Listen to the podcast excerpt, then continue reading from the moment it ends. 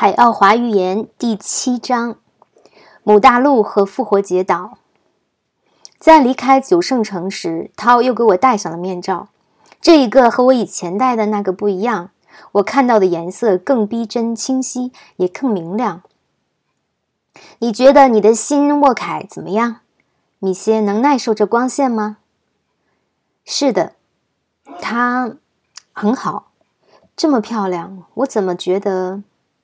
说着，我跌倒在涛的脚下，他双臂将我扶了起来，又把我抱到飞台上。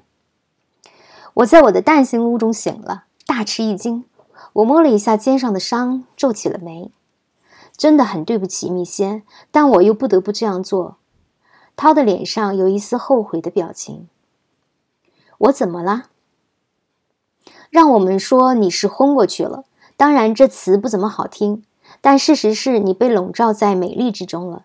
你的新沃凯能使我们星球上的百分之五十的颜色通过，而你先前的沃凯只允许百分之二十的颜色通过。只有百分之二十？那不可能！我已经看到了这里所有美丽的颜色：蝴蝶、花卉、树木、海洋。难怪我刚才都昏过去了。记得在一次从法国苏格兰的旅途中。我们停在了一个叫塔西提、位于太平洋岛南部的岛上。我们、我的家人和朋友租了一辆车，周游全岛。岛上的居民欢乐愉快，人们戴着咸水湖边的稻草编成的草帽。咸水湖岸四周是紫木槿、木槿等各式各样的植物，红色、黄色、橘黄色和紫色。外边又是修剪得十分美丽整齐的草坪和高大的可可树。岛上的景色被蔚蓝色的海水衬托得十分美丽迷人。我们在岛上游玩了整整一天。我曾在日记中写道：“我饱了整整一天眼福。”我的确是完全陶醉在当时的美景中了。然而现在，我不得不承认，和眼前的仙境相比，那一切根本就算不得什么。译注：塔西提、哈瓦那、复活节岛、波利尼西亚等都是母大陆的残疾。涛以明显的兴趣，一直微笑着听完了我的讲述。他将手放在我的前额，说：“现在休息吧，米歇，你会感觉好些的，也会再和我们在一起。”我立刻就睡着了，睡得十分安宁，没做一点梦。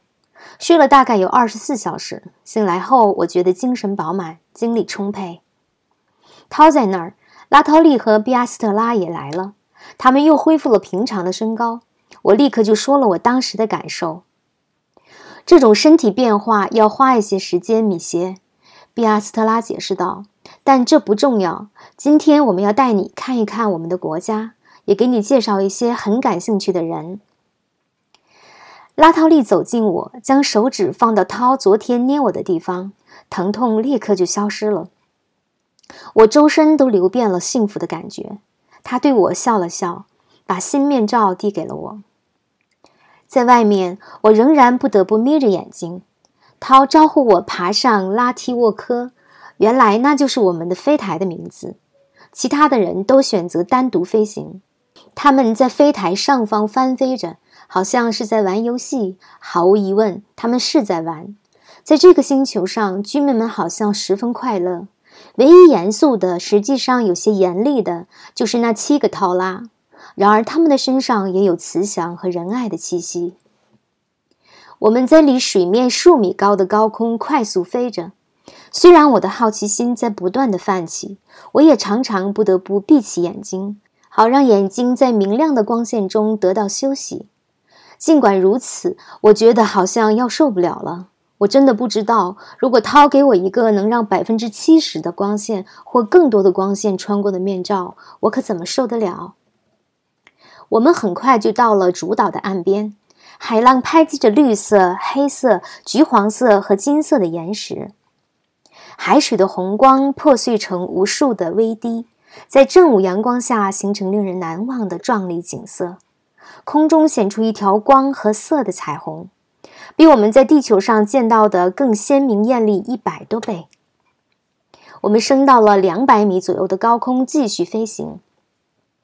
我们飞过了一片平原，那上面各式各样的动物，有些是两条腿，像鸵鸟；而四条腿的像长毛象，但个头比地球上的长毛象大两倍。我也看到奶牛和河马在并肩吃草，奶牛的形状大小和地球上的很相似。我禁不住招呼涛看那群奶牛，就好像天真的孩子进了动物园一样。他开心地笑了。我们这儿为什么不能有奶牛啊，米歇？看那儿，那是猴子；再看那儿，那边是长颈鹿。虽然它们的个头比地球上的高一些。再看那成群的马儿奔跑时多么可爱！我激动得浑身发抖，声音发颤。可是，在这次旅行中，我不总是这样吗？程度有时轻一些，有时重一些罢了。更使我惊讶的，一句话也说不出来的是，那些马有着非常漂亮的女人的头。有些马的头发是金色的，而另一些是褐色的、棕色的，有些甚至是蓝色的。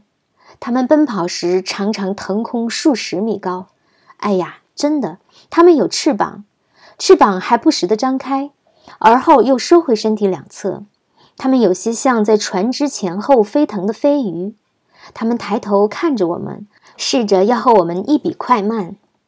涛减慢了速度，也降低了高度，使我们离他们只有数米高了。更让我吃惊的是，这些马女们嘶叫着，像是人类的语言。我们三个同伴用同样的语言和他们对着话，这种对话明显的是快乐的。我们没有在这个高度上停留多久，因为有些马女奔腾得太高，以至于几乎要碰上天台，那会使他们受伤。我们飞过的平原上显出一个个的小圆丘，所有的圆丘都是同样大小。我指了一下它们，比阿斯特拉解释说：“百万年以前，这些圆丘就是火山。我们下方的植物一点都不像我刚到海奥华时看到的那个森林那样茂密。”相反，这儿的树木是小丛小团，高度不超过二十五米。我们经过时，成千上万的白色鸟儿飞腾而起，随后又落在更安全的地方。一条宽阔的河流流向地平线，将平原与平原上面那些懒洋洋的漫游的生灵们分成两半。我能辨认出聚集在河流弯道边上的一些小型蛋形屋。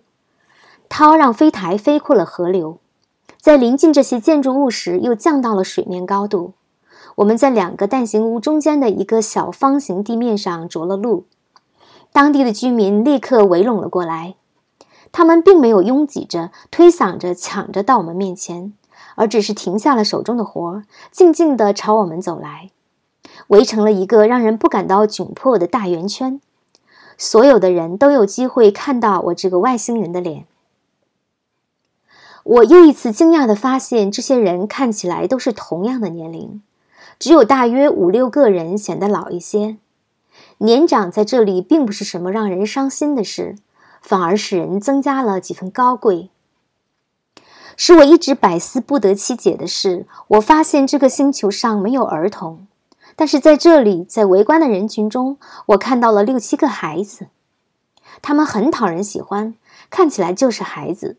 涛说：“他们只有八或九岁。自从我来到海奥华，我还没有机会见到过如此多的人们。四周是我所喜欢的宁静和他们那种文雅礼貌。他们的面容是那样的漂亮，我的尊敬之心油然而生。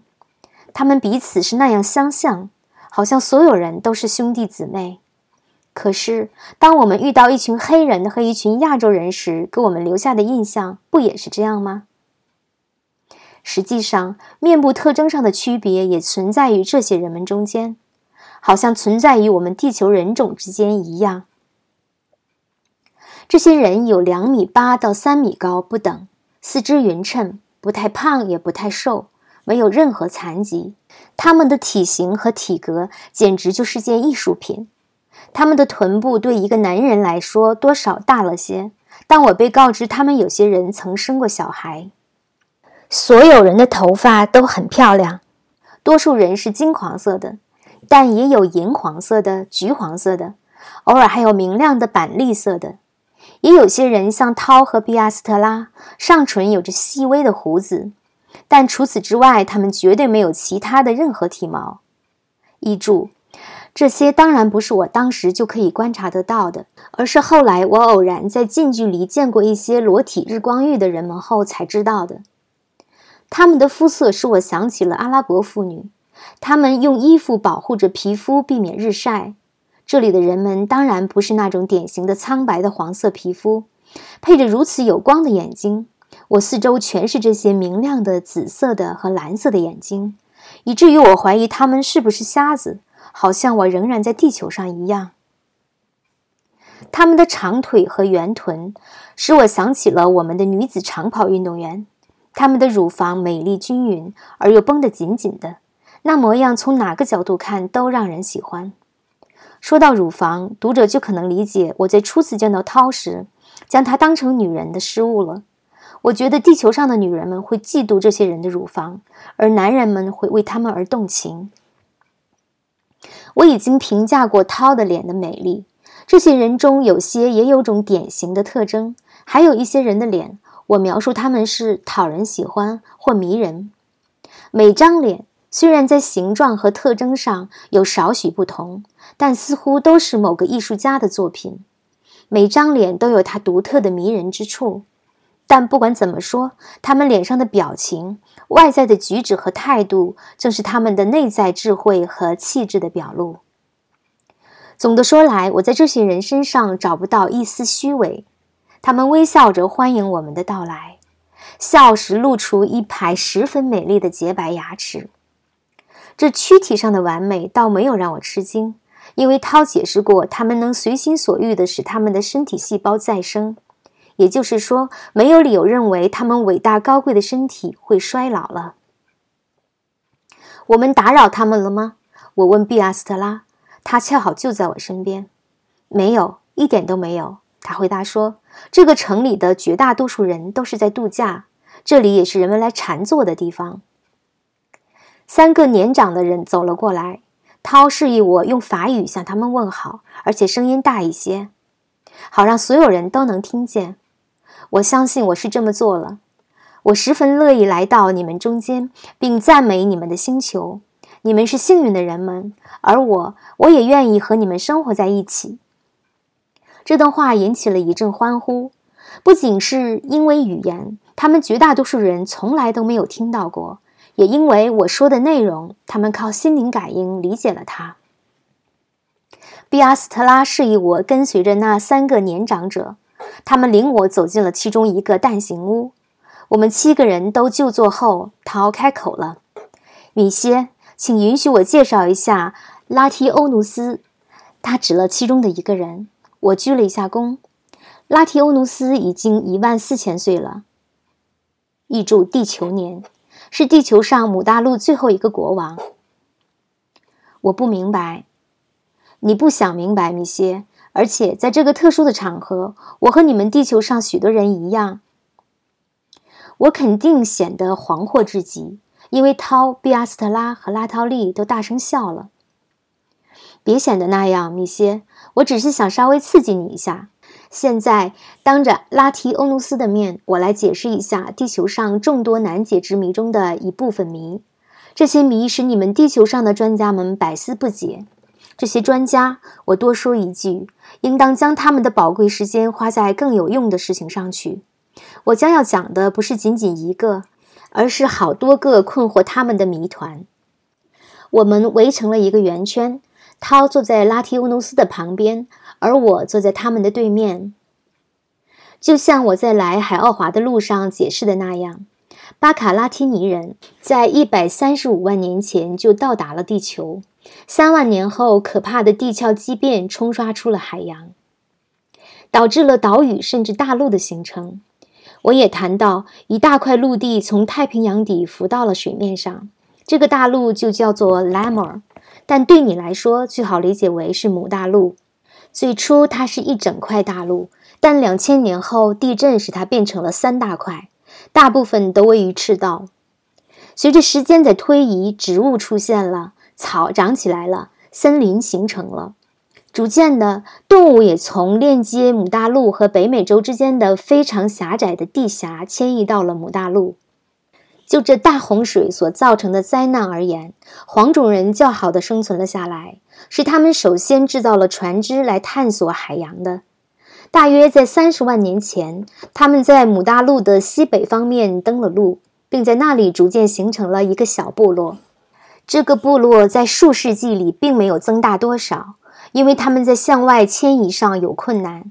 这一点需要长时间来解释，而且也不是我们现在所谈的重点。二十五万年以前，阿莱姆 X 三星球上的人们，也就是在来的路上我们曾采集过标本的那个星球，曾经发起过星际探索活动，进入了你们的太阳系。在探索了土星、木星、火星和水星之后，他们在现在的中国那个地区登了陆。在那里，他们的宇航飞船引起了当地众多居民相当大的惊慌。他们的传说中有火龙从天而降之说，恐慌和不信任使当地人们最终发动了对外星人的进攻，而外星人们也不得不使用武力自卫。这一点是外星人自己并不情愿的，因为他们不但在物质技术上先进，而且在精神层次上也很高，所以他们厌恶血腥暴力。他们继续探索，发现并喜欢上了母大陆。这是因为，首先，这个大陆上基本属于无人居住；另外，就它的高度而言，绝对是个天堂。吸取了与中国人发生冲突的教训，这一次他们特别谨慎小心。他们也认为最好建立一个基地，这样如果再遇到地球人类中那些认真和拼命的民族的仇恨时，好有个依靠。我还没有解释过他们来地球的原因呢。他们星球上的人口不幸过多膨胀，所以他们想迁移数百万人到地球上来。这个行动的意义是如此之大，所以绝不能出现任何失误。他们决定将大本营建立在月球，而不是在地球上，因为月球离地球更近。他们认为那里非常安全。他们花了五十年建立了月球基地，基地还没有完全建好，向母大陆的移民就开始了。一切都很顺利。在母大陆西北方的那个中国人的小部落，在这些外星人登陆母大陆数百年后，已经被完全摧毁。所以，实际上他们拥有了整个母大陆。他们很快就修建了城市、渠道、道路。他们在路上铺上了巨大的石板。常用的交通工具就是飞行车，和我们的飞台很相似。他们从他们星球上运来了动物。如狗和球鱼，后者是他们在阿莱姆 X 星球上所特别喜欢的，还有猪。当他告诉我所有这些动物时，我记起了在初次访问那个星球时看到的猪和狗时，我是多么惊讶！一下子我明白了所有的事情。这些男人平均身高一米八，女人一米六。他们的头发是黑色的，眼睛漂亮，也是黑色的，皮肤是古铜色的。当我们在阿莱姆 X 星球上空停留时，你曾经看过一些这样的人。我相信你已经猜到了，他们是波利尼西亚的祖先。这样，他们在整个大陆从南到北、从东到西都建立了定居点，其中包括十九个大城市。这其中又有七座是宗教性的圣城。小村庄星罗棋布，因为这些人是娴熟的农场主和牧业主。他们的政治体制照搬了阿莱姆 X 三星球上的模式。他们很早以前就发现，管理国家的唯一好办法就是让国家领导机构由七个人组成。这些人不得代表任何政治团体，他们的唯一目标就是整个国家的利益。政府中有一个成员是高等法官。译注：原文中称第七个人是高等法官。他的表决票一票顶两票。如果在某个提案上有四个人反对他，两个人赞成他，他们双方都成了平局。他们会展开数小时甚至数天的辩论，直到七个人中有一个人改变了主意。这种辩论是基于智慧以及对人民的热爱和关心。这些高层人物并不因为领导着整个国家而有什么优越的物质享受。作为领导者是他们的使命。因为他们热衷于为他们的国家服务，这就避免了让投机分子混入国家的领导阶层。我们的国家领导人现在可不是这样，我说道，心里有一丝痛苦。这些人是怎么选出来的？选举的程序是这样的：每个村庄或一个小区选出一名诚实正直的人，有不良行为记录和有盲信倾向的人不得备选。备选者应当在各个方面都表现出诚实正直。他被派驻附近的城镇，与其他村庄的代表们在一起参加对上一级的选举。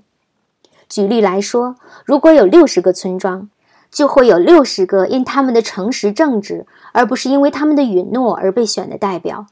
来自全国的代表们将聚集在首都，他们分为六组，每组都有一个单独的特殊的会议厅。在未来的十天里，每组单独活动、讨论政务、参加宴会、欣赏文艺演出。最后，他们选出一名组长。这样，如果有六十个代表，分成十个组，就会有十个组长。用同样的方式，从这十个人中选出七个国务委员，再从他们之中选出一个，授予国王称号。那么，他是个民主国王了。我说。涛对我的评语笑了一下，拉提欧努斯却稍稍皱了一下眉。这种选举只出现在国王去世而没有指定任何接班人，或被指定者是没有得到那七人国务委员的认可时才会发生。被选者被授予国王称号，首先因为他是神灵在地球上的代表；其次，在百分之九十的情况下，他是前任国王的儿子或近亲。这些像过去的罗马帝国，对，是这样。但如果这个国王表现出独裁专断的倾向，他就会被国务委员们罢免。但现在，让我们回到我们那些阿莱姆 X 三星球的移民们身上吧。他们的首都称作萨瓦纳萨，坐落在一个高原上，高原高三百米，俯视着苏瓦图湾。在母大陆上，除了西南和东南方各一个小山岗外，这个高原就是母大陆上最高的地方。对不起，涛，我能打断一下吗？当你提到地壳畸变是地球地轴发生变更的时候，你说在月亮上定居是不可能的，因为当时还没有月亮。可现在你在说这些人在月球上建立了安全基地。当黑人在澳大利亚定居，以及在其后很长时间里是没有月亮。大约六百万年前，曾有两个非常小的月亮绕着地球运行，但最终都与地球相撞了。当时地球上并没有人烟，所以可怕的地壳畸变发生了，但无关紧要。大约五十万年前，地球捕获了一个非常大的月亮，就是现在的月亮。它在经过地球时，因距离太近，就被地球吸引进了绕地球自己的轨道。月亮常都是这么来的。这一现象导致了更可怕的灾难。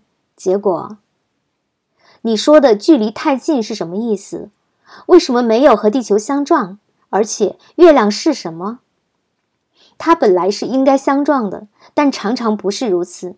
月亮本身就是一个绕它自己的太阳旋转的小行星，它的轨道是螺旋形的，而且圆心越来越小。小行星的惯性小些，螺旋形旋转的比大行星更快。随着旋转的加快，它们常常会被大些的行星俘获。如果相距太近，大行星的引力就会比太阳还要大，小行星就会绕着大行星运转，同样是螺旋式的，最终会与大行星相撞。你是说我们那诗歌中赞美的月亮会有一天落到我们的头上？有一天，是啊，但在大约十九万五千年内不会。我肯定显得如释重负，显得恐慌滑稽，因为我的主人们都笑了。涛继续道：“当那发生时，即月亮与地球相撞，就是你们地球的末日。”到那时，如果地球人不能在物质技术及精神文明层次上到达足够高的级别，就意味着灭顶之灾了。但是如果达到了这个层次，你们就可以转移到其他星球上去。所有的事情都有它的必然结局。但米歇，现在我讲的是有关母大陆的故事。萨瓦纳萨坐落在一片巨大的高原上，俯视着一块平均高度不超过三十米的平原。高原中央有一座巨大的金字塔，塔上每一块石头，有些重五十吨，都被切割的误差不超过五分之一厘米。使用的就是我们所称的超声振动技术。这些都是在现在复活节岛的哈拉顿采石场进行的，那是整个姆大陆上能发现这种岩石的地方。但当时姆大陆上还有另外一个采石场，叫做努托拉。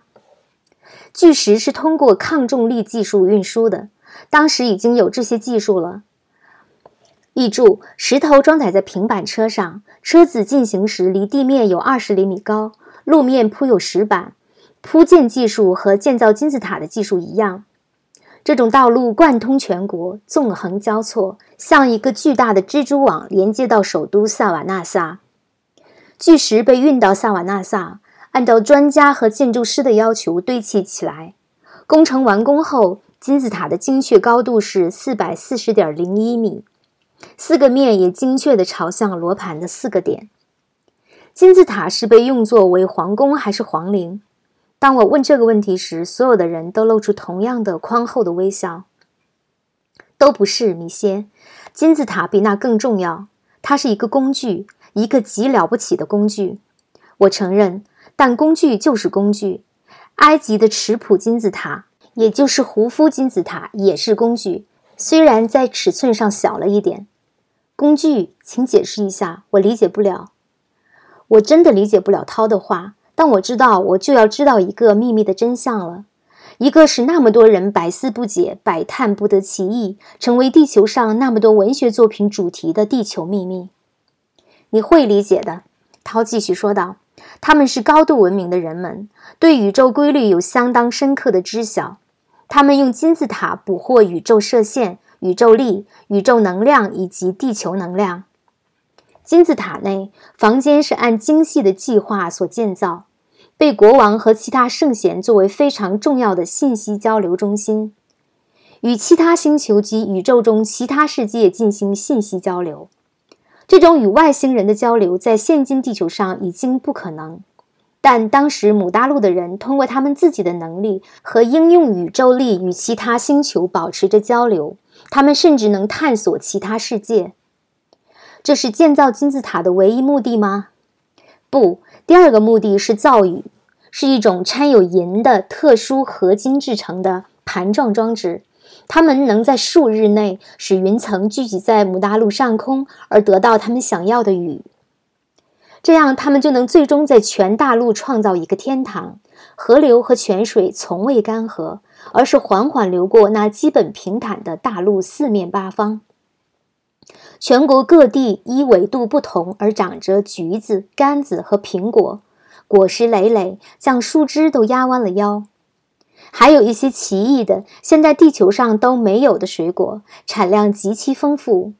有一种水果叫做莱库梯，能使大脑兴奋，使人能解决平常解决不了的问题。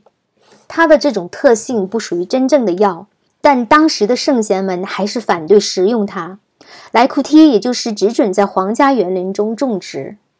在此插一句。在写这本书时，我很有兴趣地注意到莱库梯的禁用与我所知道的故事之间有着极大的相似性。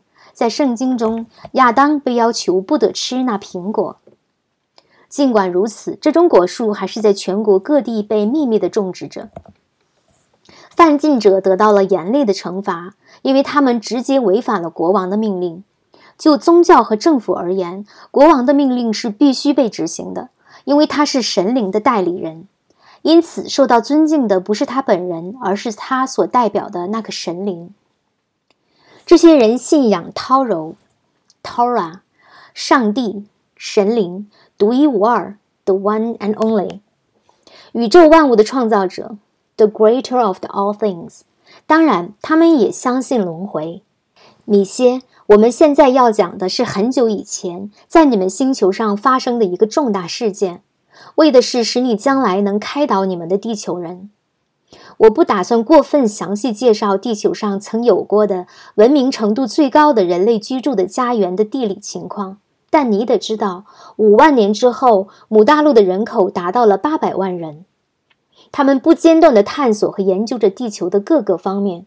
他们使用的飞船很像你们叫的飞碟。他们知道，地球的绝大多数地区都住着黑人、黄种人和白人。虽然白人由于在一开始丢失了物质技术而已经退化到了原始状态，这些白种人实际上是在巴卡拉提尼人之后，阿莱姆艾克斯三号星球人之前到达地球的。当时人数很少，定居在你们称为大西洋的地区。由于物质方面而不是精神方面的原因，他们的文明完全退化了。由于物质方面的原因是什么意思？自然灾害。自然灾害完全摧毁了他们的城镇及几乎所有赖以发展物质技术的装置。我必须强调以下几点：在开始探索地球之前，母大陆上的人曾使用萨瓦纳萨金字塔做过科学研究。研究的结果使他们决定将他们的人派往新几内亚和亚洲南部，也就是说，全都派往母大陆的西边。但同时，他们也在美洲南部和中部建立了殖民地。最重要的是，他们建立的一个殖民点后来变成了一个伟大的城市，它就在你们考古学家们称之为提阿库阿奴地区，离提提卡卡湖不远。当时还没有安第斯山，它是后来才形成的。你很快就会知道的。他们在提阿库阿奴建立了一个巨大的海港。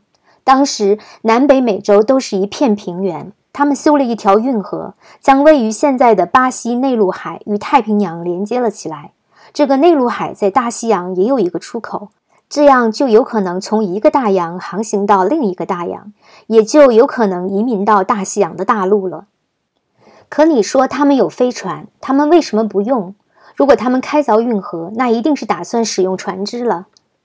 他们使用飞船，就像你们使用飞机一样，米歇。对非常重的货物，他们使用抗引力装置，就像现在地球上虽然有飞机，但仍然使用载重汽车一样。所以，就像我说的，他们定居到了大西洋洲。当时，许多大西洋洲的白种人都喜欢迁移到北欧去，因为他们不喜欢从母大陆来的新政府和宗教。这些白种人乘坐的是由蒸汽机和风力推动的船只。的确，在经过了你们称之为史前期，他们发明了蒸汽机。我必须指出，英伦诸岛当时还不是个岛，而是和欧洲北部相连，白令海峡也不存在，而非洲也和南欧相连。许多大西洋的白人也迁移到了非洲北部，与当地的黑种人、黄种人的混血种住在了一起。整个这些人的混合产生了新人种，这种现象持续了数千年。他们就是你所知道的非洲北部的伊斯兰人、图阿热厥人等等。在那些日子里，我们常常来地球。当我们认为时机合适时，我们会公开的拜访那些新的殖民点。母大陆的殖民者有时会碰到很大的麻烦，比如在印度和新几内亚，他们设法使他们的文明与当地已经存在的文明相融。那时我们会公开来到地球，乘坐的就是你坐的那种飞船，虽然形状不一样。我们个头高大，明显的漂亮，在那些还没有怎么开化的人们眼中，无疑是上帝下凡。他们有时还将我们当成是吃人的动物类。我们的任务就是尽量以友好和善的上帝形象出现，这样就可以避免不必要的冲突和战争。或不至于导致他们根据他们的宗教信仰而对我们产生憎恨。由于那时我们频繁来访，地球上出现了许多传说，把我们描绘成天堂来的巨兽和喷火的车。我们与母大陆的人们保持着良好的关系。当时我的灵体就住在一个和我现在穿着的躯体非常相像的躯体之中。艺术家们和雕塑家们对我们极感兴趣。他们征求了国王的同意之后，为我们塑了像。哈拉顿上的那些巨雕就是他们的艺术作品。译注：哈拉顿位于母大陆东南方的复活节岛上。就当时的文明程度来说，他们是极伟大的艺术家。其大小和形状，用你们的话来说，讲的就是十分逼真。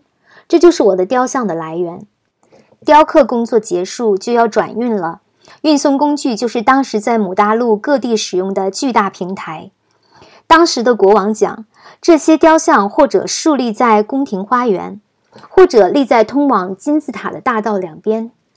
不幸的是，当代表我的那个雕像连同其他一些雕像在就要被运送的时候，一场大洪水摧毁了母大陆。可是，拉哈顿还是部分的被保留了下来。当我说部分的时候，你肯定意识到了，当时那采石场、采石坑比今天残存的要大十倍。没有被洪水吞噬的地方，就是我的雕像现在所在的地方。我的真人雕像就是这样在远东岛上保留了下来。当你说你在梦中梦见了我是复活节岛上一座雕像的样子时，我说我就是。你以为我是在说隐喻，你其实只对了一半。你知道，米歇，有些梦就像你那个梦，是受着拉寇缇娜影响的。拉寇缇娜是没法用地球上的语言解释清楚的。你没有必要硬要理解这种现象，但是在拉寇缇娜的影响下，那是真实的梦。涛结束了对梦的解说，脸上又浮起我熟悉的微笑。如果你记不住我所说的所有事情，我会在适当的时候帮助你。说着，他站了起来。我们大家也都站了起来。